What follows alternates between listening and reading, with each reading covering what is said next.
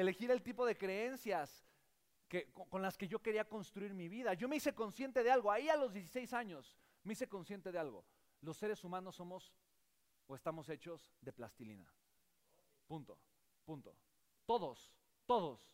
Y me di cuenta, me di cuenta del alcohólico que llegaba y que después de tres meses de meditar, ahora tenía una relación extraordinaria con su ex, con su ex esposa, que se habían reconciliado y ahora había conseguido un trabajo y estaba generando abundancia económica. Me di cuenta que somos de plastilina, no importa la edad que tengamos, no importa lo que hayamos hecho, no importa lo que haya sucedido. Me di cuenta, punto número dos, que realmente el pasado está en el pasado. Y que el pasado no determina el futuro de nadie, a menos que vivas en él. ¿Por qué la gente vive tan apretada? ¿Por qué la gente vive tan sofocada? Si el pasado no existe. Me di cuenta que el pasado no existe. Ahí me, lo, descubrí. ¿Tú, ¿Quién de aquí se da cuenta que el pasado no existe? El pasado existió. Por lo tanto, no existe. ¿Estás de acuerdo, sí o no? Por lo tanto, el pasado, como no existe, es solamente una ilusión. Es una ilusión. Pero ¿cuántas veces tú vives limitado por una ilusión? ¿Cuántas veces es la ilusión la que está impidiendo que construyas, que crezcas, que tengas una vida espectacular? Si te asusté, por ejemplo, eso ya es pasado. ¿Estás de acuerdo? Pero algunos se quedan con el susto, ¿no? Entonces voy a llegar a casa, mi amor es que me asustó, ¿no? No lo sé, pero eso es, eso es pasado, eso es pasado, ¿estás de acuerdo? El pasado no existe, existió. Ahora lo que podemos hacer es usar el pasado como un maestro, pero no como un verdugo. Usar un pasado para construir, pero no para cargar con él. El pasado no es para cargarse, el pasado no es para entenderse, el pasado no es para anclarse a él, el pasado es para inspirarse, el pasado es ¿para qué? Para crecer, ¿para qué más? Para aprender, ¿para qué más? Para agradecer, ¿para qué más? Para cambiar, ¿para qué más? Para avanzar, para recordar, ¿para qué más? Para transformarme.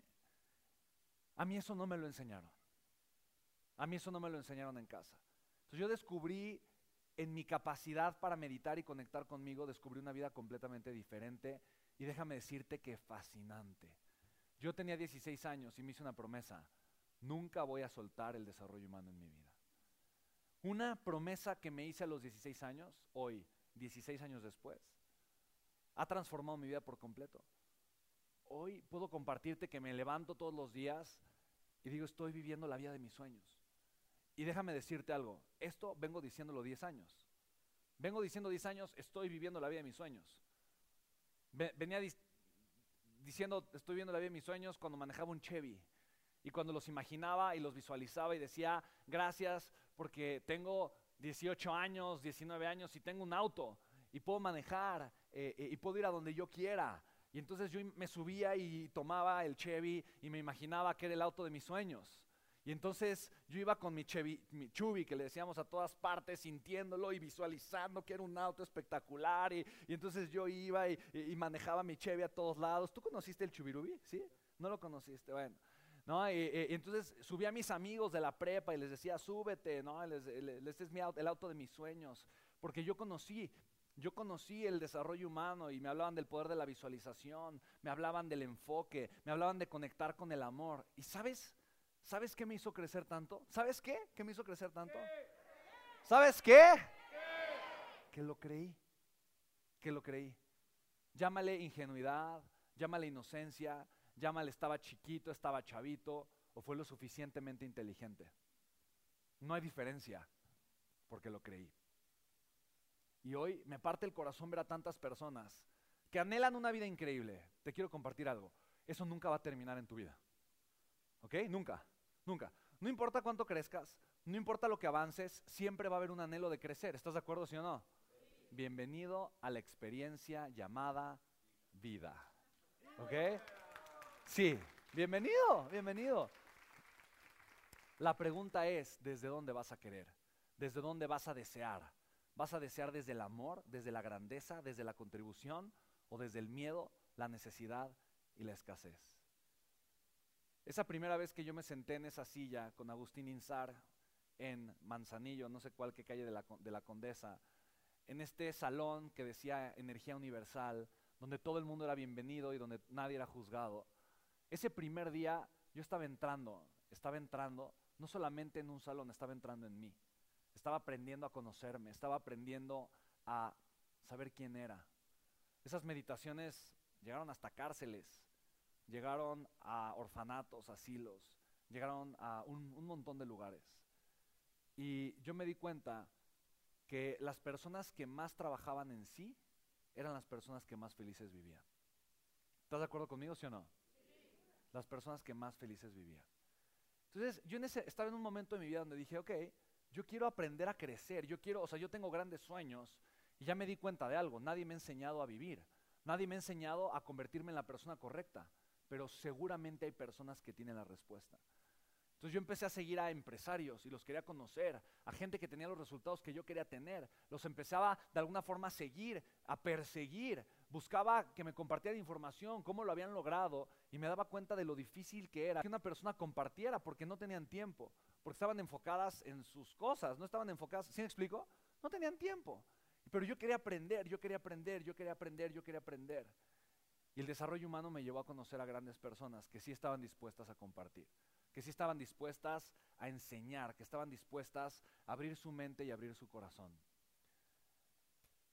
Yo el día de hoy me rodeo de puras personas que elijo, porque yo entendí que la vida puede ser o una casualidad o una elección. ¿Ok? Honestamente, honestamente, y quiero que quiero mucha honestidad. ¿Quién considera que hoy su vida es su total consciente elección? Totalmente. ¿Ok?